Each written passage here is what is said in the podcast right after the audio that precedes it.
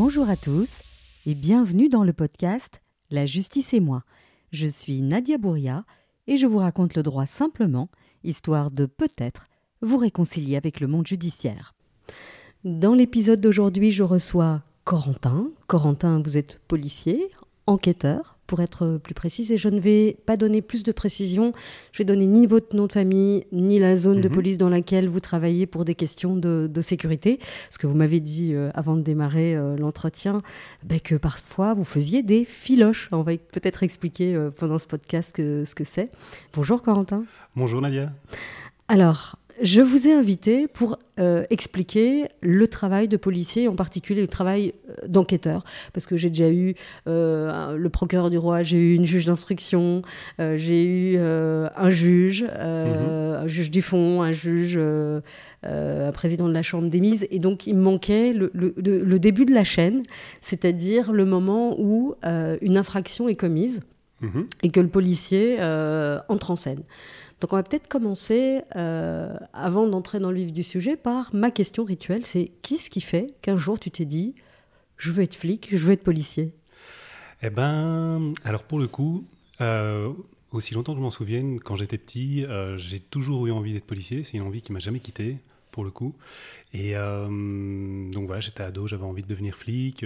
puis c'est juste à ce moment-là, vers la deuxième partie de mon adolescence, il y a eu cette réforme des polices qui est venue tout chambouler, où on a fusionné la gendarmerie, la police, la PJ, tout ça. Oui. C'était quelque Ça- chose qui était vraiment super intéressant. Ça, il faut peut-être expliquer, parce que j'ai quelques auditeurs euh, Ouais. français. Donc en Belgique, on n'a plus de gendarmerie, on avait la police Voilà, et la gendarmerie. Et, Et, la puis, PJ, ouais, c'est ça. et puis il y a eu euh, l'affaire du trou, je pense que c'est une conséquence de l'affaire du trou. Alors ça a été, alors nous comme on nous l'a expliqué à l'école de police, c'est euh, principalement l'affaire du trou, mais il y a eu aussi avant les tueries du Brabant, Ouais. il y a eu voilà différents événements comme ça qui ont fait que ça a mis à jour, mais surtout l'affaire du trou. Pourquoi? Parce qu'en Mhm. fait avec euh, voilà le fond de cette affaire qui est vraiment euh, qui était vraiment terrible, avec cette marche blanche qui a suivi, on s'est rendu compte que il y avait clairement eu un dysfonctionnement au niveau de l'appareil policier et judiciaire. En tout cas, au niveau d'une espèce de guerre des polices larvées qui a fait que euh, les infos sont pas passées, etc. Et devant l'élan populaire qu'il y a eu, on a décidé de tout changer et de dire on ne va plus avoir plusieurs systèmes qui sont parallèles et qui peuvent parfois se faire la guerre, même si voilà, il faut pas jeter l'opprobre sur tout le monde, mais c'était quand même globalement ce qui s'était plusieurs fois passé sur des gros dossiers.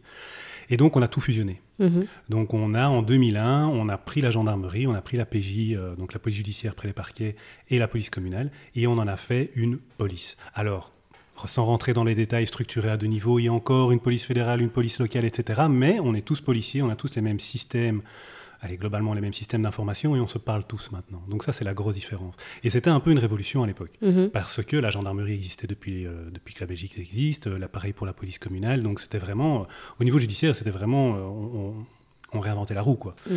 Donc c'était vraiment, intellectuellement, c'était super intéressant. Et on, on- surtout, c'était le début, et donc on se demandait qu'est-ce qui va, maintenant, comment ça va fonctionner, quoi, qu'est-ce qui va se mettre en place, etc. Euh, parce que l'idée n'était pas du tout de faire euh, du neuf avec du vieux, donc on a vraiment changé beaucoup de choses. Euh, et donc moi j'étais pris là-dedans à la fin de mon adolescence, et je me suis dit, ouais, je vais... Et donc j'ai dit à, à mes parents, j'ai envie de rentrer à la police. Et eux m'ont très sagement dit à l'époque, écoute, c'est très bien, c'est une très bonne idée, parce que j'avais voilà, j'avais avancé mes arguments, mais ils m'ont dit, est-ce que tu ferais pas des études avant? Euh, Est-ce que tu passerais pas par l'UNIF? Parce que mon papa était passé par l'UNIF, euh, son, père aussi, donc voilà, il y avait une espèce de petite, euh, pas de petite pression, mais un petit conseil, quoi. Je pense que si j'avais voulu rentrer, je serais rentré, mais je me suis dit, ok, je vais suivre son conseil, j'ai jamais regretté. Mhm. J'ai eu la chance de faire l'UNIF, j'ai eu la chance de faire des super études, de- quelles études? histoire et informatique. Ah, super. Et donc, euh, à la fin de ma licence en histoire, parce qu'à l'époque c'était une licence, c'était Ouais. pas encore des masters, j'ai été engagé par mon directeur de, de mémoire pour faire un travail d'historien, vraiment pendant, pendant quelques années. Donc, c'était intellectuellement, euh, c'était le Graal, quoi, pour Mhm. un, un- un quête de, à l'époque, 24 ans, qui sortait des études, avoir directement un boulot d'historien, c'était vraiment du pain béni. Donc, j'ai pris euh, cette opportunité. J'ai travaillé des années là-dedans, c'était très chouette, mais euh, voilà, il- il- j'avais un manque, quoi. Il Mhm. manquait quelque chose. Et après quelques années, bon, j'ai entre guillemets j'ai tout plaqué. Je suis parti vivre un an à l'étranger. Et je suis revenu en me disant voilà maintenant il faut que je sache un peu ce que je veux faire. Et en rentrant de l'étranger, j'ai postulé à la police. Alors ça a mis un an pour rentrer, comme pour, euh, comme pour chaque, euh, chaque, chaque candidat. qui réussit. Et donc voilà, au bout d'un an, je suis rentré, je suis rentré en 2010 à la police. 2010 à la police. Alors qu'est-ce que tu as fait comme métier? Parce que ce qui est fabuleux avec la police, c'est qu'on peut rentrer par une porte. Ah, il y a mille et métiers. Il y a, ah ouais, non, c'est incroyable. Il y a tous les métiers possibles et imaginables à la police. Ouais, exactement. Qu'est-ce que vous, vous avez euh, fait comme, comme différents jobs au sein de la police? Alors moi, j'ai eu, je suis rentré en plus à une... Euh, euh, moi, je voulais toujours faire de l'intervention. Mhm. Donc l'intervention, c'est, si tu veux, le police secours. C'est donc c'est le principe, c'est c'est quand, quand on appelle le 112, on envoie une équipe pour voilà parce qu'il y a un accident, parce que il y a du tapage, parce que on a été victime ou témoin d'un fait crapuleux. Ben, il y a une patrouille de police qui arrive et donc ça c'est la ce qu'on appelle les interventions, les brigades d'intervention. En tout cas, en zone de police locale, on appelle ça les, brigades d'intervention. Et euh, moi, j'ai toujours voulu faire ça parce que euh, c'est la meilleure des écoles, je pense. Mhm. Donc voilà. Ça fait partie des mille et, un, métiers qu'il y a à la police. Et donc moi, je suis rentré en brigade d'intervention à l'époque. Mhm. Donc euh, dans une voiture, euh, ce qu'on appelle stripée, hein, donc avec mhm. les lignes bleues, le bitonal, le gyrophare, etc., euh, dans ma zone de police bruxelloise. Euh, et j'ai fait ça pendant ouais, 4 ans et demi, 5 ans. Mhm. Donc vraiment à répondre. Ouais, c'est ça en fait. Donc le principe, c'est arrives le matin, tu prends ton, ton, chef te donne un équipier, tu rentres dans ta voiture, et alors on t'appelle à la radio pour aller du, voilà, du, du, tapage nocturne parce que voilà, il y a des gens qui mettent un peu trop de musique à un type qui s'est défenestré ou une, euh, une menace d'attentat ou des choses comme ça. Quoi. Ça va un peu dans tous les sens. Et donc, c'est très très chouette parce que tu as, un super contact avec le terrain mhm. et c'est très formateur. C'est très très formateur. Qu'est-ce que vous avez appris de ces années de, patrouille? Ben, euh, Alors, j'ai appris. Euh, j'ai appris plus le monde de la, de la rue, le monde de la nuit. J'ai appris à, j'ai appris à gérer tout, toutes sortes de situations. La petite chance que j'avais, moi, c'est que j'étais, j'avais un peu vécu avant. Donc, par exemple, j'avais déjà des enfants. Donc, euh, quand on allait sur des violences intrafamiliales, par exemple, euh, c'est des choses qu'on appréhende peut-être différemment que si on n'avait pas d'enfants. Euh, voilà, j'ai appris à gérer la violence, j'ai appris à gérer la tristesse, j'ai appris à, voilà, à soutenir des collègues, à me faire soutenir par des collègues et à gérer tout type de tout type de, ouais, c'est ça d'intervention parce que parfois on vous lance sur une intervention en disant voilà va voir là parce que moi je me rappelle d'un truc par exemple où euh, une équipe avait été envoyée parce qu'il y avait une personne coincée dans un ascenseur. En fait, la personne n'était pas coincée dans un ascenseur, elle avait été quasiment décapitée par dans un mont de charge en fait. Mais ça, quand vous arrivez, vous vous dites ok, on vient juste libérer une personne qui est coincée dans un ascenseur euh, dans une soirée où ils sont un peu tous tous alcoolisés et en fait vous arrivez, il y a du sang partout et donc ça, ça, part complètement différemment. Donc c'est le côté intéressant du boulot. Euh, donc voilà, c'est de réussir à s'adapter tout le temps, quoi. Et, euh, ouais, c'est ça, à résoudre les problèmes les uns après les autres, quoi. Mhm. En équipe, euh, dans, dans, dans, un climat qui est parfois un climat très violent, il ne faut pas se mentir, à Bruxelles, bien sûr. Je connais que Bruxelles, hein, moi j'ai fait que Bruxelles. Mais voilà, dans un climat qui est parfois très violent, très anti-police parfois aussi. c'est ça, ça c'est la question que j'allais vous poser. parce on parle beaucoup des violences policières, mhm. des bavures, etc. Mais, mhm. mais en fait, vous intervenez dans un contexte où on n'a pas envie de vous voir arriver, où c'est parfois des gens bah, qui qui sont en train de commettre des infractions, donc euh, clairement ils, veulent en découdre avec, euh, avec la police. comment est-ce que on se prépare à ce genre de situation? Ou est-ce qu'on n'est jamais préparé enfin... Alors on n'est pas... Je, ne dirais pas qu'on puisse être préparé, on nous met en garde, etc. Euh, ce qui est très formateur, en fait, c'est les, voilà, les bons anciens. Quoi. Mm-hmm. on, a, on a quand même de la chance d'avoir voilà, des, des collègues qui ont de la bouteille et, euh, et quand je pense que quand on choisit bien ces modèles, c'est comme ça qu'on devient bon soi-même, mais parce qu'on ne peut pas t'apprendre à l'école comment, euh, comment gérer un. Voilà, quand tu débarques chez, chez un gars euh, qui, a, qui, a, qui a frappé sur ses enfants, frappé sur sa femme, qui est retranché dans sa cuisine avec un couteau dans la main, on ne peut pas t'apprendre à l'école comment gérer un truc comme ça. Mm-hmm. Mais voilà, c'est c'est vraiment avec les anciens. Et puis après, une fois que tu as les clés, de, ouais, les, les, grosses clés pour savoir comment gérer les, les les interventions toi-même, après, tu trouves un peu ta manière de faire. Quoi. Mm-hmm. Donc, euh, il y a, moi, j'ai des collègues qui arrivent à enfin, ouais, qui arrive à te calmer des conflits comme ça, juste en parlant, juste en élevant la voix de temps en temps, par exemple. Il y a d'autres collègues qui rentrent dans le tas directement. Alors le résultat est le même, hein, tout le monde est calmé aussi, hein, mais ils sont mhm. beaucoup plus autoritaires, par exemple. C'est vraiment après, chacun trouve un peu sa manière de faire. Quoi. Chacun son style. Et votre, votre style, il est plutôt à rentrer dans le tas ou plutôt à y aller mollo? Alors moi, je, je me plie un peu à toutes les situations, mais euh, alors, je suis pas super épais. J'ai des collègues qui ont beaucoup plus de sport de combat que moi. Mais euh, donc voilà, donc, euh, je parlais beaucoup, mais c'est sûr que voilà, quand il fallait rentrer dedans, il fallait rentrer dedans, quoi. Mais donc, donc voilà, c'était. Après, c'est toujours le truc, c'est que on pense toujours à la victime aussi, quoi. Donc, on, il faut pas se mentir, quand on rentre dans un appartement et qu'on voit un gamin de 5 ans qui a la tronche en sang parce que son père a tapé dessus, par exemple, alors ça n'arrive pas tous les jours, heureusement, c'est sûr qu'on va pas, euh, on va parler au gars différemment que, euh, que pour un bête euh, ou un voisin qui a mal coupé la haie et son voisin vient se plaindre parce que la haie est mal coupée, quoi. Je veux dire, on n'aborde pas les, les, mhm. problèmes de la même manière, quoi. Mhm. Et voilà, il faut se mettre à niveau, c'est-à-dire que quand vous avez en face de vous un mec qui est violent et qui veut pas redescendre, ben, il faut, faut pouvoir sécuriser tout ça et donc il faut pouvoir parfois aussi user de la, ce qu'on appelle la violence strictement nécessaire, enfin la force strictement nécessaire, la contrainte strictement nécessaire, voilà, pour, euh, pour sécuriser tout le monde. Quoi. Mais ça c'est intéressant, la violence, euh, la réponse strictement nécessaire, parce que beaucoup de gens pensent qu'un policier peut arriver chez les gens et, euh, et se mettre à, frapper, menotter, etc. En, réalité, votre intervention, elle est, elle est, elle est strictement prévue par les textes. cadré, c'est super cadré par les textes, par la jurisprudence. Enfin, je veux dire, c'est vraiment oui, non, non, bien sûr. Alors non, non, les policiers n'ont pas du tout le droit, d'autant plus qu'en plus, avec les, tout ce qui est smartphone, caméra de surveillance et tout, maintenant tout est filmé, donc il est hors de question de faire des trucs en douce ou des choses comme ça. Alors je dis pas que ça n'arrive pas, hein, attention, hein, je suis pas naïf non plus, mais euh, non, non, bien sûr, ça c'est très clair que le, recours à la force est euh, ouais, couler dans des textes de loi avec lesquels on joue pas, quoi. Alors, il y a les textes de loi, comment vous, vous les appliquez? Donc, en gros, hein, je vais schématiser, mhm. mais on, on, ne peut pas répondre par de la violence gratuitement. On doit évaluer la situation. Comment, comment est-ce qu'on fait quand on est dans le feu de l'action? Alors, Et qu'on euh, a quelqu'un, par exemple, qui vous braque avec, un, avec une arme ou avec euh, une arme blanche euh, Alors, c'est ça le truc, c'est ça le problème. C'est enfin, c'est ça la difficulté du truc, c'est que on a euh, généralement, on prend ce cas-là, qui est le cas extrême. Euh, mhm. On arrive et on voit un type qui est dans un parc et qui a un, couteau en main, par exemple, mhm. ou dans une rue, il a un couteau en main, il veut pas le lâcher. C'est des images qu'on voit tourner de temps en temps. Ben, très clairement, euh, on a 10 secondes pour réagir. 10 secondes, parfois moins. Parfois moins. Et tout ça va être analysé, suranalysé, réanalysé pendant des mois par après s'il faut, parce que voilà, à tête reposée, etc. Donc voilà, il faut déjà savoir qu'on agit dans le feu de l'action. Euh, et que, euh, par exemple, dans ce cas-là, ben, euh, c'est vraiment une question de, de sécurité, en fait. C'est-à-dire que si le mec a un couteau, qu'on est loin de lui, qu'il est tout seul sur un... Enfin, on pourrait imaginer qu'il est tout seul sur un parking où il n'y a rien, par exemple. Ben, l'intervention va être différente que si le gars il a un couteau et qu'il y a une sortie d'école à côté, par exemple, et qu'il se dirige avec son couteau vers les enfants, par exemple.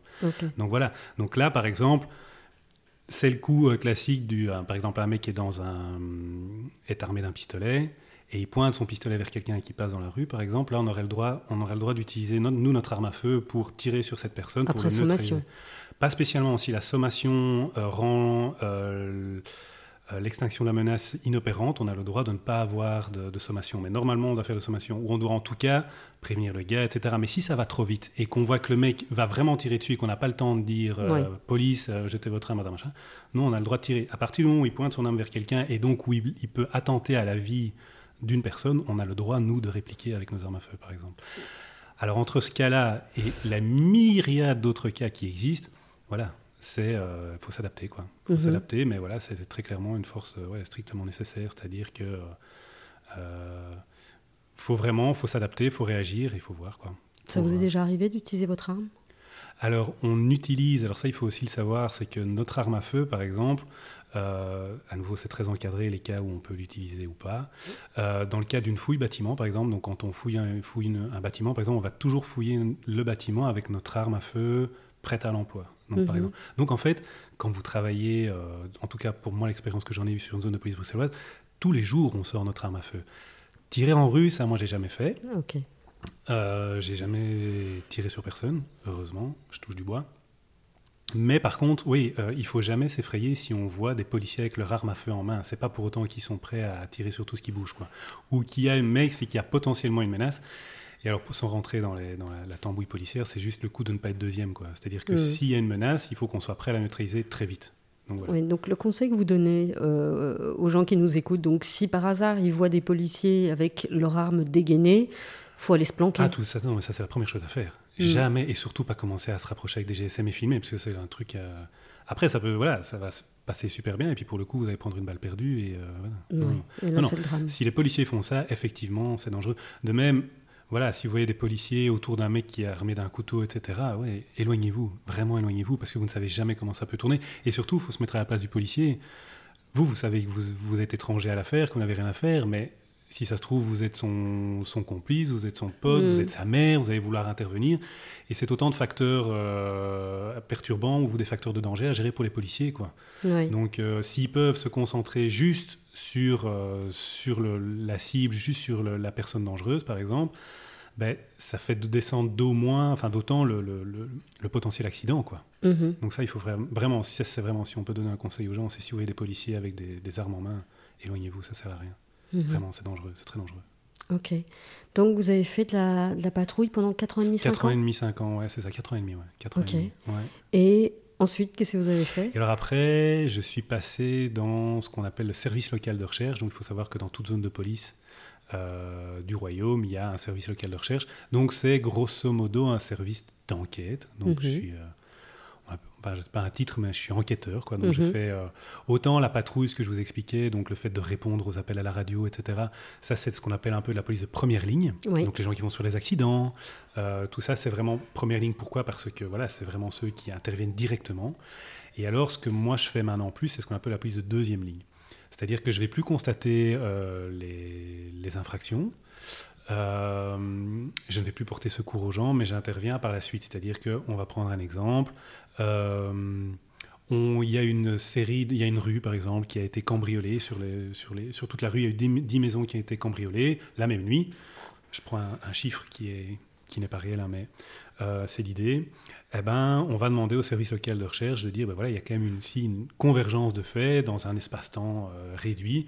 Est-ce que ce serait pas une bande qui a qui a, qui a opéré. Et alors, dans une maison, on va trouver une empreinte. Dans l'autre maison, il y aura des caméras de Ah là là, vous, a- surveillance. vous allez trop vite. Ok. On va essayer d'explorer ça parce que c'est Ouais. hyper intéressant parce qu'on est tous pollués, entre guillemets, Ouais. par les séries américaines. Ouais. Et euh, moi, j'ai envie de vraiment. On va prendre un cas. Donc, euh, on va dire que vous enquêtez sur euh, cette série de, de vols dans une même rue. Ouais. On va dire qu'on vous confie à vous et à vos collègues l'enquête. Euh, alors, on va pas faire toutes les maisons, on va en faire une. Ouais. Donc, vous rentrez dans cette maison. Donc, euh, j'imagine, si, si je comprends ce que vous me dites, euh, les gens, quand ils viennent juste de se faire cambrioler, en tout cas quand ils s'en rendent compte, ils ont appelé une patrouille avant, Voilà, qui ça. est intervenue, Ouais. qui a fait un premier PV, Les premières constatations, c'est ça Les premières constatations. Ouais, tout à fait. qui ont, eux, très certainement déjà appelé le, procureur. Non, alors ils ont appelé, eux, ils appellent les services, euh, par exemple, genre le labo, par exemple. Ah, donc c'est les policiers, avant même Ouais. d'avertir le parquet, ils appellent directement ça, le labo. ouais. Parce que si on devait déranger, à nouveau, ça c'est un des problèmes quotidiens de notre métier, c'est que si on devait appeler le parquet à chaque fois pour ça, Mhm. le parquet n'en pourrait plus. Donc voilà, euh, donc ça on fait de l'initiative, c'est-à-dire que les policiers qui interviennent euh, bah, constatent les dégâts, essayent de, d'im- de- de- de constater par où les gens sont rentrés, est-ce qu'ils ont crocheté la serrure, est-ce qu'ils ont cassé une fenêtre, est-ce qu'ils avaient un double clés Tiens, Ouais. s'ils ont un double clés, qui est-ce que ça pourrait être, etc. Ils font généralement une première audition des personnes qui ont appelé. Genre, ben voilà, vous êtes, vous, c'est arrivé quand? Euh, Qu'est-ce qu'on vous a volé? Quelles ont été les pièces qui sont visitées? Il y a toute une partie du boulot qui est, grosso modo, où on travaille pour les assurances. Est-ce que vous avez une assurance? Est-ce que vous avez une alarme, hasard, machin, etc. Qui, eux, que les gens puissent se faire rembourser de leur assurance, forcément. Ouais.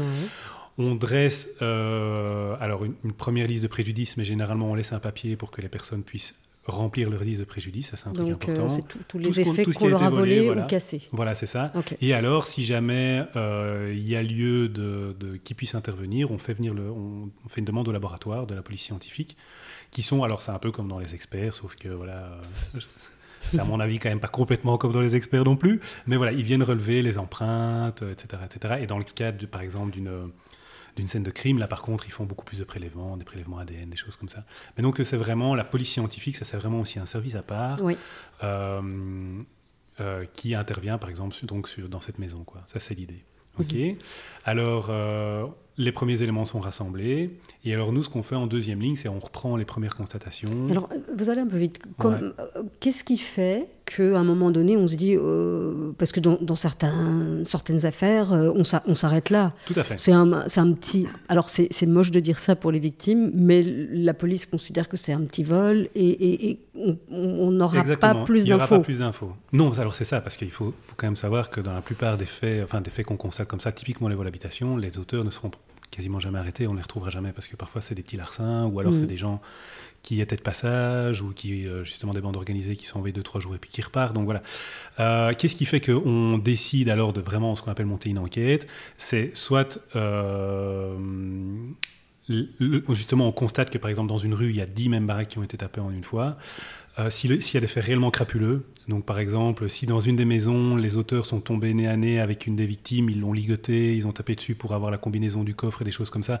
Donc à partir de ce moment-là, c'est vraiment un fait crapuleux. Généralement, alors pour ça, on appelle le parquet justement, et donc le parquet s'attend à ce qu'il y ait un service de seconde ligne comme nous qui, euh, qui entre en scène. Mhm. Euh, ou alors, parfois, ça peut être des infos. Ça, voilà, ça fait partie de. C'est-à-dire des aussi. infos Ben, des, des gens qui parlent, quoi. Oui, euh, je pense que ce serait, ça pourrait peut-être bien être lui ou des choses comme ça. Et donc à ce moment-là, euh, au lieu de partir de l'infraction, on part de l'auteur, par exemple. Ça, c'est des Mhm. choses qui sont possibles aussi. Mais euh, voilà, c'est le fait qu'en fait, on, on passe au crible à chaque fois tous les faits qui ont eu lieu chez nous, toutes les infos qu'on peut avoir. Et quand on arrive à faire du lien, les Américains appellent ça connecter les points, en fait. Mhm. Connecting the dots. Donc c'est vraiment, c'est-à-dire qu'on a parce qu'en fait, de l'info, on en a beaucoup, mais il faut pouvoir tout recouper, il faut pouvoir tout analyser, ça, ça met du temps. Et quand parfois on voit qu'il y a une convergence ou quelque chose qui pourrait faire que c'est les mêmes auteurs, un modus operandi, par exemple, une manière de faire, par exemple. Mhm.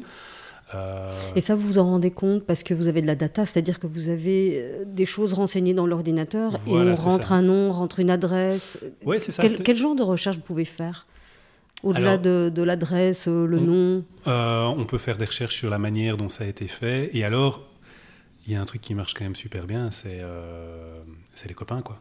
C'est-à-dire que euh, on a euh, des gens qui sont en intervention et qui, par exemple, nous disent mais ça fait sur, un- sur trois week-ends, ça fait trois fois qu'on va constater un vol de voiture dans la même rue, quoi. C'est quand même bizarre, quoi. Et donc, ben voilà, ils nous passent un coup de téléphone, par exemple, ou, euh, ou alors ils le signalent, quoi. Simplement, ils le signalent à, à la- à leur hiérarchie, qui, qui fait. qui fait le relais vers chez nous et donc ouais. qui nous demande d'enquêter, quoi des choses comme ça. ouais. Ou alors, on a des images de caméra surveillance où on, on reconnaît directement le suspect parce que c'est un habitué, il fait toujours la même chose. Et donc, euh, des, des- et alors on essaye de se dire, ben voilà, euh, par exemple, c'est un type qui, euh, prenons l'exemple, qui aime bien faire des effractions dans les écoles parce qu'on rentre facilement dans les écoles. Euh, ben, généralement, les images de caméra surveillance, eh ben, on va reprendre, on va se dire, mais tiens, euh, est-ce que dans les zones d'à côté, il n'y a pas des écoles aussi qui ont été cambriolées? Ah ben oui, tiens, euh, à trois rues de là, parce que c'est frontalier de notre zone, il y a aussi une école qui a été fracturée. On regarde les images de, de caméra surveillance où on interroge les témoins, c'est exactement la même personne, par exemple. Et donc c'est comme ça qu'il y a des dossiers qui se montent, quoi. Où au lieu de lui mettre un seul fait dans son dossier, ben, on regroupe plusieurs faits. Et donc de 1, on passe à 7, 8, 9, parfois plus. Et donc forcément, ça alourdit le dossier, quoi. Ok. Donc, si on revient à vous, Ouais. donc euh, on va reprendre notre exemple de, de ce cambriolage en série dans, dans une même rue. Donc, une fois que les premières constatations sont faites par euh, la patrouille, Ouais. on se rend compte, bon là c'est assez évident puisqu'on a tout- tout- toute Mhm. une série de maisons qui ont été euh, visitées. Euh, qui, est-ce que vous vous auto-saisissez ou est-ce que c'est votre chef de service? Co- Comment ça marche? Ça dépend. Ça dépend vraiment. euh, soit nous, d'initiative, on, on monte un dossier, on prévient notre hiérarchie, voilà. Soit alors, euh, c'est notre hiérarchie qui justement euh, dit, euh, ben voilà, c'est un fait important, je veux qu'on, je veux qu'on s'y attaque, je veux qu'on, je veux qu'on travaille, donc mettez-vous dessus. Parfois, c'est le parquet. Qui, Mhm. euh, mais ça, généralement, le parquet fait ça. Pourquoi? Parce que c'est des faits qu'on aurait repris de toute façon. C'est, je prends l'exemple de ce qu'on appelle le, le home invasion, donc la personne Oui. qui est ligotée chez elle euh, avec usage de violence, de contraintes, etc. Ça, le parquet demande d'office qu'il y ait un service de seconde ligne qui, qui puisse euh, prendre le temps de, de le gérer. Donc, ça peut arriver comme ça. Ou alors sollicité par, euh, voilà, par, par d'autres collègues qui nous donnent des infos, des choses comme ça. voilà. Ça peut, ça peut, voilà. C'est vraiment en fonction de la. Je dis pas que ça se règle autour d'une tasse de café, c'est pas du tout ça, mais c'est vraiment du, c'est du dialogue, quoi. Oui. C'est du dialogue. Parfois, il y a des gens qui montent en uniforme dans, dans le bureau de collègues en disant écoute, euh, celui-là, je me demande quand même si euh, il n'a pas tapé là et là et là, il faudrait faire des vérifs, etc. Et donc, euh, donc on travaille de concert tous ensemble. Quoi. Ok. Donc, voilà. Et, et donc, euh, une fois que votre service donc de deuxième ligne, le Ouais. service d'enquête intervient, euh, quel est votre premier réflexe? J'imagine que vous allez lire les, les PV qui ont déjà été On va, faits. lire, on va lire tous les PV euh, qui ont été faits. On va voir si on ne sait pas faire de corrélation avec d'autres faits. On va voir, nous, parce qu'au niveau, euh, voilà, on a accès à un peu plus d'informations que euh, les policiers de première ligne. On va essayer de voir ce que nous, on a dans nos bases de données sur euh, ce genre de faits ou sur ce genre de suspect. On va prendre des renseignements à gauche, à droite. On va retourner voir parfois les intervenants pour leur dire Ouais, est-ce que, tu, est-ce que tu vois, quand tu étais allé sur place, euh, est-ce que la fenêtre était plutôt crochetée comme ça, comme ça, comme ça? On va prendre, on va téléphoner au labo pour voir, voilà, par exemple, est-ce que vous avez des empreintes qui sont positives? Mhm. Alors ils vont nous dire euh, oui, c'est positif, mais on n'a pas encore les résultats. Oui, c'est positif, euh, on a les résultats, des choses comme ça. Et alors voilà, on va construire le dossier comme ça, d'accord avec un magistrat, parce que nous on travaille toujours avec des magistrats. Donc les magistrats, c'est soit les procureurs du roi si le dossier est ce qu'on appelle à l'information, Mhm. soit le juge d'instruction, euh, qui si jamais le dossier est à l'instruction. Donc nous on travaille, le, chef de l'enquête c'est le magistrat. Mhm. Dans les faits, il nous laisse beaucoup de latitude et d'initiative, mais on travaille toujours sous son contrôle et de toute façon de concert avec lui. Quoi. Et donc, euh, on, on monte nos dossiers comme ça, de, de- de- voilà, de, de- concert avec le magistrat, parce que c'est lui qui va devoir porter le dossier in fine devant la cour. Et donc, euh, donc le but, c'est que lui, il ait toutes les cartes qu'il veut avoir en main pour, pour pouvoir faire ce qu'il veut. Mhm.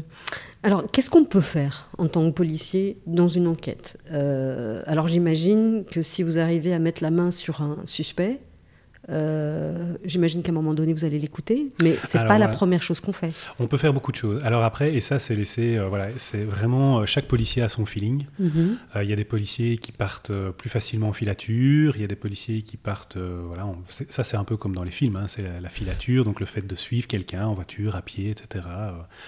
le fait de planquer, donc euh, de, de se mettre devant son, sa maison, de le suivre pour voir avec qui il discute, savoir à quelle heure il sort, à quelle heure il rentre, euh, qu'est-ce qu'il va faire, quel véhicule il conduit, euh, des choses comme ça. On se renseigne sur son véhicule, ah tiens, son véhicule, où est-ce qu'il aurait été par exemple aperçu ou des choses comme ça. Euh, on, peut, on peut se renseigner, euh, savoir s'il voyage à l'étranger, par exemple. Et alors après, tout est permis, c'est-à-dire qu'on peut se renseigner sur ses comptes bancaires, on peut effectivement se- essayer de l'écouter, on peut, voilà, après, il y a des tas d'autres euh, enquêtes dont je vais pas, enfin, des autres techniques d'enquête dont je vais pas parler, mais voilà, on peut, avec, voilà, toujours sous la sous l'avis d'un magistrat, faire beaucoup Ouais. de choses. C'est ce que j'allais dire, tout est permis, mais euh, vous- pour certaines, certaines de ces techniques, vous devez avoir l'autorisation Ouais, du ouais, ouais. magistrat. Alors, tout n'est pas permis, on ne peut pas tout faire. Euh, Il y a des lieux, par exemple, qui sont protégés. Alors, on va prendre un truc que tout le monde connaît, mais euh, voilà, dans une ambassade, par exemple, vous ne ferez jamais rien, ça, par Mhm. exemple, c'est sûr. Mais voilà, euh, de même que pour la perquisition, ça, c'est un truc dont on peut parler après, par exemple, on ne fait pas ce qu'on veut, quoi. C'est-à-dire Mhm. que pour, pour tout type de fait, on ne peut pas casser une porte à n'importe quelle heure du jour et de la nuit, etc. Donc, non, tout ça est très encadré, contrôlé par un magistrat, voire plusieurs magistrats, donc un magi- des magistrats qui, euh, voilà, qui, un- qui contrôlent tout ce qu'on fait pour éviter justement, parce que tout ça est très encadré, pour éviter voilà, qu'on viole des droits, euh, des droits constitutionnels sans, sans permission. Quoi. Mhm. Donc, voilà. Donc on peut faire beaucoup de choses, on ne peut pas tout faire, mais on peut faire beaucoup de choses. Alors, vous avez parlé des filatures et ça, ça m'intrigue. Mhm. Euh, Est-ce que c'est comme dans les films vous, vous êtes plusieurs avec. euh, Enfin, maintenant, j'imagine que vous utilisez le GSM et pas trop. Ça dépend. ou des en fait, Comment ça, ça marche? dépend. Euh, alors, on fait des filatures, ouais, soit en voiture, soit, euh, soit à pied. mhm. Alors ouais, on a des radios qui sont plus ou moins discrètes, on passe en GSM, euh, voilà, euh, c'est sûr qu'on fait un peu de tout, quoi. On est toujours plusieurs. Ça, c'est un truc à la police, on travaille, voilà. Quand on est à l'extérieur, on est, à moins d'aller porter un PV chez le procureur du roi ou aller en réunion, voilà, mais, mais même à ce moment-là, on n'est jamais tout seul. D'accord. Donc ça, on n'est jamais tout seul. Et donc voilà, alors après, je, notre but, c'est d'être discret, quoi. Oui, oui, non, on va pas, on va pas révéler de secret, mais, mais ma question, c'est plus est-ce que c'est courant dans une enquête de faire des filatures, euh, d'écouter euh, le portable, ou est-ce que c'est l'exception? Non, c'est pas spécialement l'exception. Euh, en fait, moi, de, de ce que j'en dirais, de l'expérience que j'en ai, à partir du moment où on bascule dans un certain type de criminalité, donc grosso modo grave ou organisée, on peut penser à du terrorisme, on peut penser surtout à de la criminalité qui atteint aux personnes. Mhm. Euh, on, peut passer, on peut penser à de la traite des êtres humains, on peut penser à euh, des gens qui font des home invasion, donc des gens qui rentrent dans les, dans les maisons pour les ligoter, des gens qui vont préparer des braquages, des choses comme ça. Donc à partir du moment où on rentre dans ce genre, pour moi, de, de, de- de criminalité, on passe à, à des enquêtes où tout est permis. Pas tout est permis à nouveau, c'est pas ça Mais que je veux toutes dire. les Mais techniques toutes les sont techniques sont ouvertes. C'est-à-dire qu'on ne s'interdit rien. On ne s'interdit rien. Pour un vol à l'étalage, on pourrait, en se disant peut-être qu'il y a la traite des êtres humains derrière, etc. Mais pour un vol à l'étalage, par exemple, on va, on va Enfin, des gens ne pourraient pas le faire parce que ça ne rentre pas dans les, dans les clous légaux, mais euh, je veux dire, euh, même pour trois, trois vols habitation, on va difficilement partir sur des écoutes. Quoi. On pourrait partir sur des écoutes téléphoniques, mais est-ce que ça vaut le coup? Euh, Le coût financier et surtout le coût humain, parce qu'en fait, toutes ces techniques coûtent de l'argent, bien sûr, mais surtout euh, sont chronophages, comme c'est pas permis, parce que voilà, une filature, vous allez faire ça à 7-8 personnes.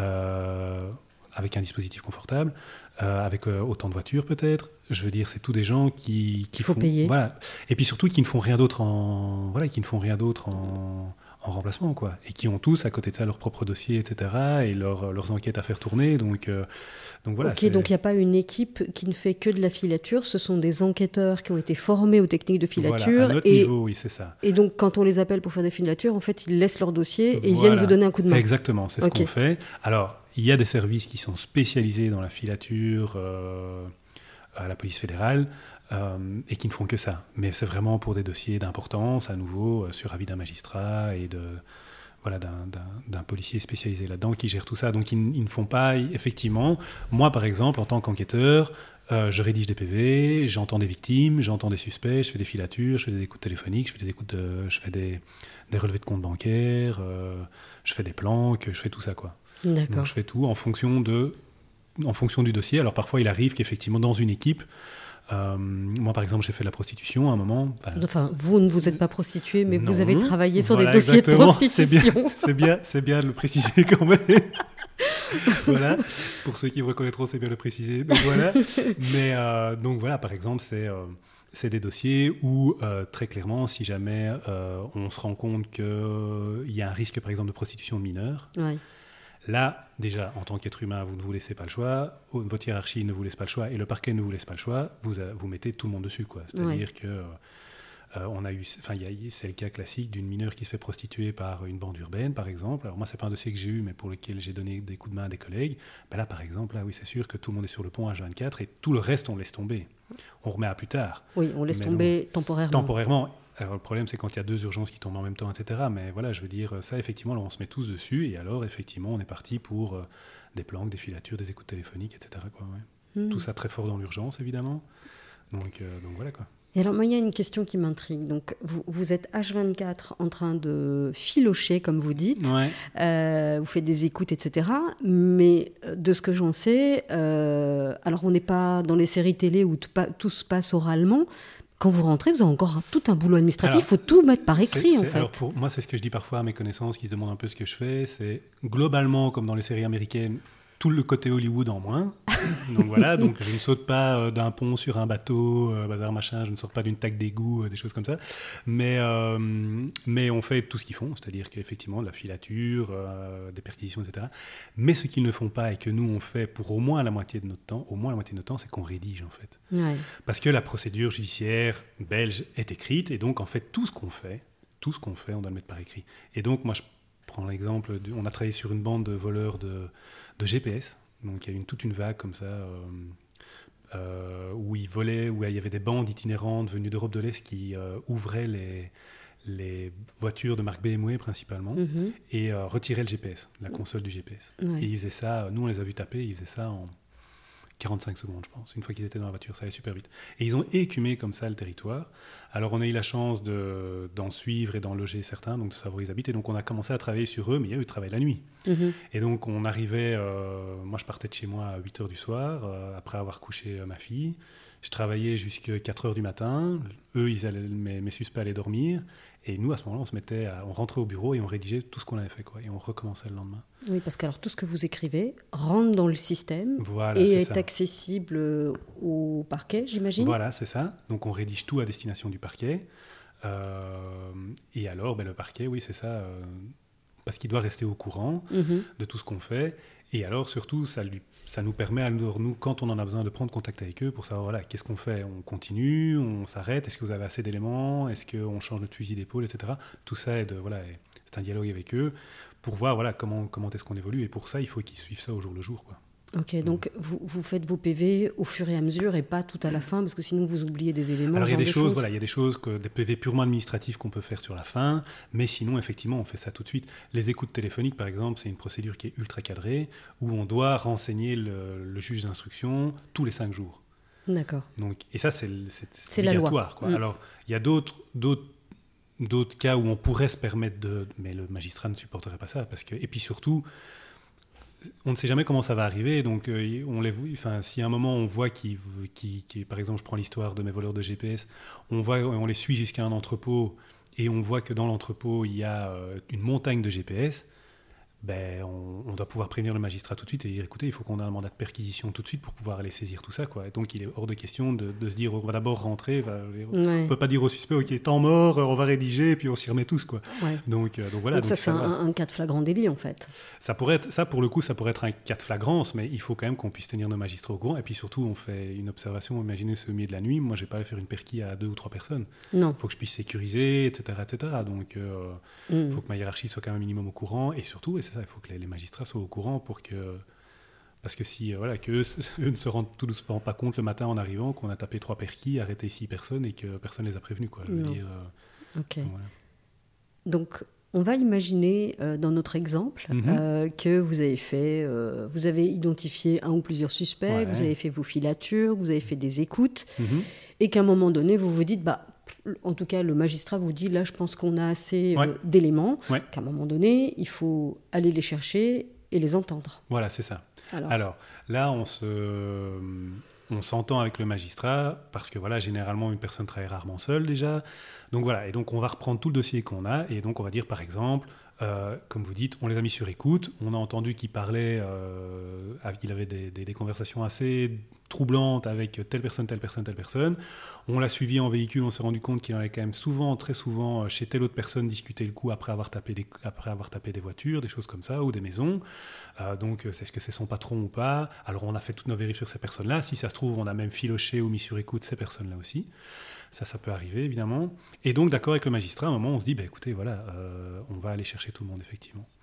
Et donc, généralement, le scénario qui se passe, euh, c'est le juge d'instruction nous délivre des mandats de perquisition avec euh, ce qu'on appelle des procédures SALDUS 4, donc des auditions de suspects privés de liberté. Donc grosso modo, c'est vous allez chez lui, vous ouvrez la porte, vous prenez monsieur, vous l'auditionnez et vous perquisitionnez toute la maison pour rechercher des éléments de preuve, du préjudice, etc. Alors par rapport à la perquisition, j'avais envie d'avoir euh, une précision. Mhm. J'imagine que vous ne pouvez pas prendre ce que vous voulez. Effectivement, effectivement. Euh, et ça, c'est un truc que les, gens doivent savoir, c'est qu'on ne se sert pas. Quoi. On ne va pas faire notre shopping, on va, ah, on va faire une perquis chez, euh, chez telle personne, euh, on va, on, va tout prendre et on va se distribuer ça entre nous, des choses comme ça, ça n'a rien à voir. D'autant plus que c'est beaucoup de boulot de saisir parce que voilà, on, dresse un inventaire pour être sûr que rien ne disparaisse, que rien n'est endommagé, etc. et donc en fait, on prend tout ce qui peut avoir rapport avec les faits qui nous occupent. Ça, ça peut, ça peut être très large. Hein. Donc, si par exemple, on va chez un gars et on sait que dans une maison, il a piqué des Rolex, ben, si on retrouve des Rolex, bien entendu qu'on va prendre les Rolex. Mais si on tombe sur le même gars avec les Rolex, mais que même il n'a pas pris de Rolex, mais qu'il a volé pour un préjudice à hauteur de 50 000 euros, on va quand même prendre ces Rolex. Pourquoi? Parce que le magistrat a, enfin le juge du fond, a l'opportunité de prendre ces Rolex et de les revendre pour indemniser les victimes à hauteur de leur préjudice. Donc parfois, on va, euh, on va saisir euh, des voitures, on va saisir des objets de luxe, parfois parce qu'on sait qu'il les a volés ou que ça a à voir avec le, préjudice, mais aussi parfois parce que comme ça, ça permet d'indemniser des victimes. D'accord. Ouais, tout à fait. Parfait. Et j'imagine que euh, donc le magistrat euh, fait euh, ce qu'on appelle un réquisitoire. Donc dans son document, il vous dit vous prenez telle, telle, telle et telle chose, ou, il est plus large? Non, il est plus large. Il est plus large parce qu'on ne sait jamais sur quoi, sur quoi on va tomber. et que je vous dis, à partir du moment où on passe sur, le, sur des sur des choses qui peuvent être revendues pour, euh, pour, euh, pour les victimes, euh, on peut voir très large. Et alors, il y a tout un autre pan de l'enquête qui ne concerne pas directement ce magistrat-là, mais pour lequel on le tiendra au courant, c'est ce qu'on appelle les saisies, les saisies incidentes. C'est typiquement, on va chez un voleur et on tombe sur de la cocaïne. on ne va pas mm. laisser la cocaïne là, évidemment, on va la prendre avec. Ça n'a rien à voir avec le fait pour lequel on est venu, mais on va la prendre avec, évidemment. Et, quand on rentre, on fait un PV, j'imagine. Et quand on rentre, on fait un PV, on fait un avis au parquet, etc., pour tout en précisant bien que c'est dans le cadre d'une perquisition pour tel fait, tel fait, tel fait. Mais le juge d'instruction n'est pas saisi pour ça à la base. D'accord. Donc euh, moi j'avais eu le cas, de, par exemple, d'un dossier de prostitution où on est tombé, on a, on a cassé une porte. Alors on s'en doutait un peu parce qu'on avait fait nos vérifs, mais on a cassé une porte et on a découvert une portation de cannabis. Mhm. Et le juge d'instruction a dit bah, prenez le parquet parce que moi je suis passé, je, ne m'occupe pas de ça quoi. Mhm. Et pour qu'il puisse s'occuper de ça, c'est justement le parquet. Alors ça c'est de la tambouille intra-parquet, mais le, voilà, le, procureur doit saisir le juge d'instruction, etc. Mais donc à la base, ça ne l'intéresse pas et ça n'est pas du tout dans sa saisine. Donc, euh, donc voilà, c'est des choses qui peuvent arriver. Mais donc c'est pour ça que parfois, effectivement, on rentre et on repart avec plein d'autres trucs qui, euh, Rien, à voir. Non, rien à voir. Ok. Donc, euh, on perquisitionne Ouais. et puis on ramène euh, le suspect. On va dire qu'il n'y en a qu'un pour la facilité. Ouais. On le ramène euh, au bureau, donc au commissariat. Mhm. Et donc, vous allez l'entendre. Et alors, on va l'entendre. On va l'entendre. Alors, généralement, on s'est préparé. Et alors, après, Ah, ça, c'est intéressant. Vous préparez ça comment? Alors on prépare ça, en fait, c'est-à-dire qu'on ben, on prend tout, on, on- on regarde les cartes qu'on a en main, en fait. Oui. C'est vraiment un jeu, c'est un jeu, c'est un jeu de poker menteur, quoi. hein. Donc, Mhm. euh, euh, l'audition, c'est vraiment, pour le coup, euh, moi j'ai des collègues qui sont très très bons là-dedans. C'est, c'est vraiment un jeu, euh, c'est un jeu de chat à la souris, quoi. Mais que- Corentin, je, je fais une parenthèse là-dessus. Je vous invite à, euh, à écouter euh, l'entretien que j'ai eu avec euh, Nathalie Galland, qui explique ça Mhm. très bien. Mhm, qui explique que bah, voilà, quand un client l'appelle euh, pour être entendu, ben, elle y va, elle ne sait pas du tout, puisque la procédure est secrète, elle Mhm. ne sait pas, et c'est par les questions de l'enquêteur qu'elle devine pourquoi il est là, et du coup elle va donner euh, certains conseils euh, à son client, ou pas d'ailleurs. Tout à fait. Parce que c'est vrai que l'avocat, donc comment ça se passe? L'avocat, effectivement, pour le coup, quand il arrive, nous, on est tenu de lui dire pourquoi son client est là. Mais pourquoi son client est là Ça veut dire ben, il est là pour une association de malfaiteurs à tel endroit. Donc voilà, ça ne veut juste Donc, rien dire. On lui dit un truc générique, Ouais. mais on lui dit pas les trucs Non. détaillés. Et surtout, on lui dit pas ce qu'on a en main. Bah, euh, logique. Donc ça forcément. Par contre, son client, lui, lui raconte ce qu'il veut. Ça, on a- ça nous, on ne sait pas. hein. Donc ça, c'est vraiment euh, un entretien vraiment stricto sensu confidentiel avec, Oui, euh, entre donc- avocat et client. Donc pour, pour, pour être très clair, donc quand une personne est privée de sa liberté, elle a droit à un appel à son avocat et ensuite l'avocat euh, vient, ils peuvent se concerter et puis ensuite Voilà, l'audition démarre. Alors, il faut savoir aussi, parce que ça a fait une petite polémique aussi, c'est que les suspects peuvent renoncer à ce droit-là, Oui, soit parce qu'ils sont certains d'avoir rien à se reprocher, soit parce qu'ils connaissent la musique, ils savent que euh, c'est plié et que euh, voilà, on a retrouvé l'arme, euh, l'arme du crime chez eux, etc. Et donc ils disent ok, c'est bon, on va la faire courte, quoi. On peut dire ça comme ça. Soit parce qu'ils n'ont pas envie. Donc voilà, ils ont le droit de refuser un avocat, mais si l'avocat vient, effectivement, euh, nous on dit voilà, votre client est là pour ça, donc en gros, euh, c'est très light. Euh, et, et alors après, il a un entretien confidentiel avec son client qui lui raconte ce qu'il veut. Mhm. Je ne sais, voilà, et je ne sais pas vous dire ce qui s'y oui dit parce alors que le- voilà, le- mais, la euh, vue de l'esprit qui est de dire euh, les policiers écoutent aux portes. euh, Ah oui, alors ça on peut, ça on, on pourrait, si on avait envie de jouer à ça, on pourrait, mais c'est d'abord de un, ça ne sert pas à grand chose, et de deux, c'est tellement stupide. On travaille des mois sur des dossiers comme ça parfois, aller tout mettre par terre, parce que alors là, si euh, l'avocat voit que vous écoutez à la porte, c'est fini. hein. Je veux dire, votre dossier il est par terre. Vous- vous- enfin, moi, je finis la circulation, etc. Donc, donc ça, c'est certain que on ne va jamais risquer un dossier et une carrière en plus pour, pour savoir ce qu'un avocat dit à son client. D'autant plus que, entre guillemets, les maîtres du jeu, c'est nous. C'est Mm. nous qui avons les infos. Quoi. Donc, qu'est-ce qu'il va dire à son client? Oui, effectivement, donc j'ai effectivement tapé dans la. J'ai effectivement euh, cambriolé telle maison, telle maison et telle maison. Dans 90% des cas, je le sais déjà. Oui. Et je sais qu'il va dire qu'il ne l'a pas fait. Ouais. Mais je le sais déjà. Donc, euh, voilà. Donc, euh, donc, ça se passe comme ça. Donc, Mais ont... euh, les auditions, euh, moi j'ai envie de savoir, bon, vous allez me dire que c'est très per- personnel à vous, Mhm. Qu'est- qu'est-ce qui est agaçant pour un policier lors d'une audition? Est-ce que ça vous agace un, un- un- un suspect qui, euh, qui fait usage de son droit au silence? Alors non, le droit au silence, non. Alors ça m'agace, pourquoi? Parce que généralement j'ai passé quelques heures à préparer l'audition et que quand il me dit je veux rien dire, j'ai fait tout ça pour rien, mais soit. Au moins, je préfère ça. Et moi je leur dis souvent, au- je leur rappelle souvent leur droit au silence en fait, parce que Mhm. je... moi il y a un truc qui m'énerve, c'est, euh, mais c'est tout personnel effectivement, c'est que euh, quand nient l'évidence. Ouais. Donc, vous avez une, un appel téléphonique, vous avez des caméras de surveillance qui l'ont filmé, vous avez des témoignages qui disent bien que c'est lui, etc. Il dit non, non, non, c'est pas moi. Là, c'est un peu fatigant. c'est un peu fatigant parce qu'il y a 19 autres faits derrière et vous savez qu'il va faire la même chose sur les, tous les faits. Donc, il y a un moment où c'est fatigant et donc je lui dis écoute, soit t'avoues, vous avouez, il n'y a pas de problème, et c'est pas, c'est pas grave. Soit vous faites un droit au silence, vous dites je veux pas répondre, mais me dire que c'est pas vous alors que j'ai le son, l'image et les témoignages, il y a un moment Ouais. c'est lourdeau quoi. Donc voilà, donc ça généralement ils comprennent assez vite. Mais sinon après, euh, non, après ça il y a rien vraiment de d'insupportable quoi. Il Mhm. y a rien vraiment d'insupportable. Et, et de nouveau, euh, ça aussi, euh, dans les séries télé, on, on voit les policiers euh, mener des auditions comme ça du tac au tac. C'est limite une conversation. en vrai, vous, vous notez tout ce que la personne On vous note dit. tout, tout, tout, tout, tout ce qu'on dit. On note tout ce qu'on dit, d'autant plus que un- cette audition directement est imprimée et contresignée par tout le monde, avocat compris. Donc vous imaginez bien que si on met quelque chose dans la dans l'audition qui s'est pas qui s'est pas dite, on va, voilà, ça, va capoter. Donc ça, on ne joue pas. ce qui peut arriver généralement, ou ça peut prendre la forme d'un dialogue, c'est quand on est plusieurs à faire l'audition, ce qui arrive assez régulièrement, surtout sur les grosses auditions. Et alors, il y a un policier qui tape, mm-hmm. et l'autre policier qui, effectivement, fait monter la sauce, quoi. Qu'est-ce que ça veut dire, ça faire monter la sauce? Mais ben, voilà, qui, après, c'est chaque policier à son style. Et euh, il y en a qui font les imbéciles, euh, il y en a qui étalent directement toutes leurs cartes. Mhm. Moi, j'ai déjà vu ça, un policier qui a dit, écoute, voilà, on a fait ça, ça, ça et ça et ça. Tu parles ou tu parles pas, mais voilà, je, te dis tout ce que j'ai, j'abats mon jeu directement, et, euh, et, donc après, tu me racontes ce que tu veux. Il y a, moi, je fais plus, voilà, je le laisse venir, quoi. Mhm. J'apprends à le connaître. Alors, en fait, le truc, c'est que je le connais très bien, généralement, mais j'apprends à le connaître, je lui pose deux, trois questions, et puis après, je vois un peu je le jauge, quoi. Je le mhm. jauge, je vois ce qui. Parce que lui, il se rend compte aussi que je, que je cache mon jeu, quoi. Donc, euh, donc voilà, c'est vraiment. C'est un peu le, jeu du, du, chat et de la souris, quoi. Et donc, euh, parce que parfois, il, ça arrive aussi parfois qu'il nous lâche des trucs que nous, on savait pas, quoi. Ah, carrément. Euh, ouais, ça arrive. Des fois, est-ce que vous n'avez pas l'impression que des fois, ça, ils, se lâchent parce qu'ils avaient besoin de se libérer d'un truc? Si, parfois ça arrive. Si, si, mhm. parfois ça arrive. Et alors parfois, en fait, ce qui se passe aussi, ce qui est déjà arrivé aussi, c'est par exemple des suspects qui disent ça je l'ai fait, mais par contre ça je te garantis que j'ai jamais fait. Donc par exemple le gars qui dit dans un dossier de prostitution par exemple, oui j'ai prostitué des filles, j'ai fait j'ai loué des apparts, j'ai pris 50% sur les passes, euh, bazar machin, j'aurais trouvé des, clients, mais je te promets que je n'ai jamais prostitué de mineurs par exemple. Et donc en fait ils avouent ils avouent une partie pour vraiment bétonner le fait que qu'ils n'ont pas fait le reste quoi.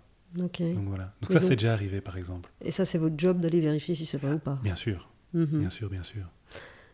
Euh, quand l'audition se termine, donc pareil, comme tous les autres PV, euh, ça part euh, chez, le, chez le juge d'instruction, donc s'il y a une instruction, ou chez le, le proc si c'est une information. Exactement. Et en fait, à quel moment est-ce que on se dit bah, l'enquête est finie Vous vous le pressentez C'est en discussion avec le magistrat ou ça dépend? Alors l'enquête, euh, en fait, généralement, une fois qu'on a fait les perquis, qu'on est allé chercher tout le monde, on n'est jamais qu'à mi-chemin en fait. Parce que euh, donc s'il est par exemple chez un juge d'instruction, euh, le juge d'instruction va le réentendre mhm. pour le placer ou non sous mandat d'arrêt. Donc ça veut dire aller en prison sans être condamné. Grosso modo, c'est ce que ça veut dire, en très rapide. Hein. J'espère qu'il y a un juge d'instruction, on n'y écoute pas. Ils vont écouter, mais je, renvoie à euh, l'interview que j'ai faite d'Isabelle Panou, où elle est beaucoup plus détaillée sur, euh, sur son métier. Donc voilà, donc je ne me permettrai pas de, de la corriger. Mais donc c'est pour que les gens comprennent. Donc, un juge d'instruction a le droit de placer quelqu'un sous mandat d'arrêt le temps que nous, on fasse ses devoirs euh, urgents, sans que la personne puisse rentrer chez lui, détruire des preuves, par exemple, ou des choses comme ça. Parfois, on, on arrête le gars alors qu'on est qu'à, par exemple, qu'on recherche encore des infractions, mais qu'on doit aller vite parce que d'abord, par exemple, on a pris le coup d'un escroc qui arnaquait des, des, personnes âgées, des personnes vulnérables. Ben à un moment, le magistrat dit Mais euh, on va pas attendre de pouvoir prouver qu'il est allé dans tel magasin, acheter tel machin avec, euh, chez, chez, Paris XL ou, euh, ou mhm. chez Gucci pour s'acheter quelque chose avec une carte de banque qu'il a volée à une petite dame. On va, on va l'arrêter tout de suite et on fera les vérifs par après. Parce qu'il faut stopper l'infraction. quoi. Donc, donc ça, ça arrive aussi. Et, et donc, euh, donc ça arrive qu'on intervienne beaucoup plus vite et qu'on doit faire tout un tas de vérifications par la, par la suite. Oui. Et alors j'imagine aussi que c'est pas parce qu'on a entendu euh, le suspect que l'enquête arrête, puisque précisément parfois ils avouent des trucs que, oui, que vous ne saviez pas. Oui, oui, tout à fait. alors en fonction de ce qu'ils... Alors ça c'est quand ils veulent pas se taire, parce que parfois ils se taisent. Et donc, euh, parce que ça leur permet, avec leur avocat, de consulter le dossier, voilà, de, de de savoir un peu plus ce qu'on sait, mais voilà. Mhm. Euh, mais on a encore ouais, des, tas d'autres vérifs à faire, quoi. Euh, ça, dans, dans, quasiment tous les cas, tant qu'une fois qu'on a fait la perquis, c'est que le début, quoi. Ça arrive tout le temps, en fait, qu'il y ait des, éléments sur lesquels on doit rebondir, des cartes de banque, des GSM, parce qu'on saisit les GSM, alors il faut analyser tout un, tous les GSM. Vous imaginez tout ce que votre GSM c'est sur vous. Euh, donc vous imaginez, si moi je saisis votre GSM, je dois passer au travers de tout ça. Vous imaginez, c'est votre vie, quoi.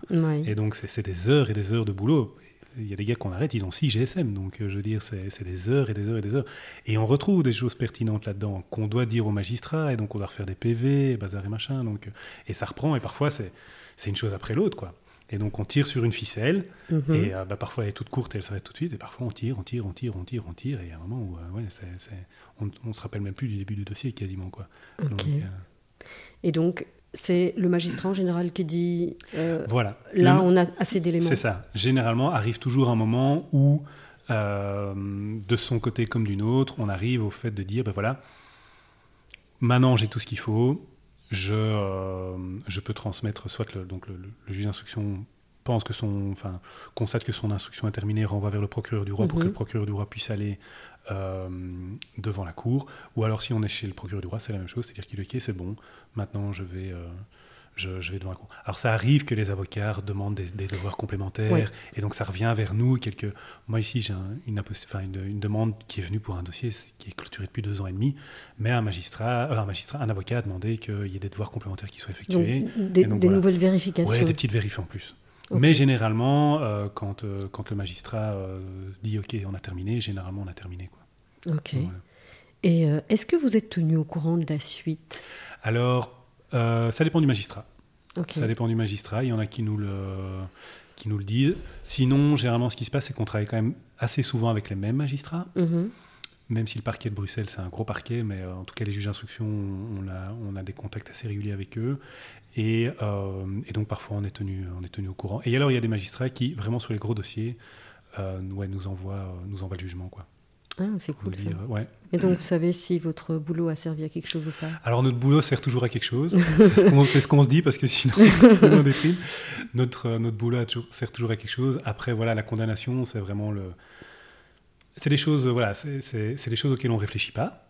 Nous on doit juste penser à ça parce que certaines techniques d'enquête ne peuvent être lancées que euh, dans certains cas, dans- pour certaines infractions. Mhm. Typiquement on peut pas mettre quelqu'un sur écoute pour n'importe quoi Mhm. pour un tapage nocturne, on ne mettra jamais quelqu'un sur écoute.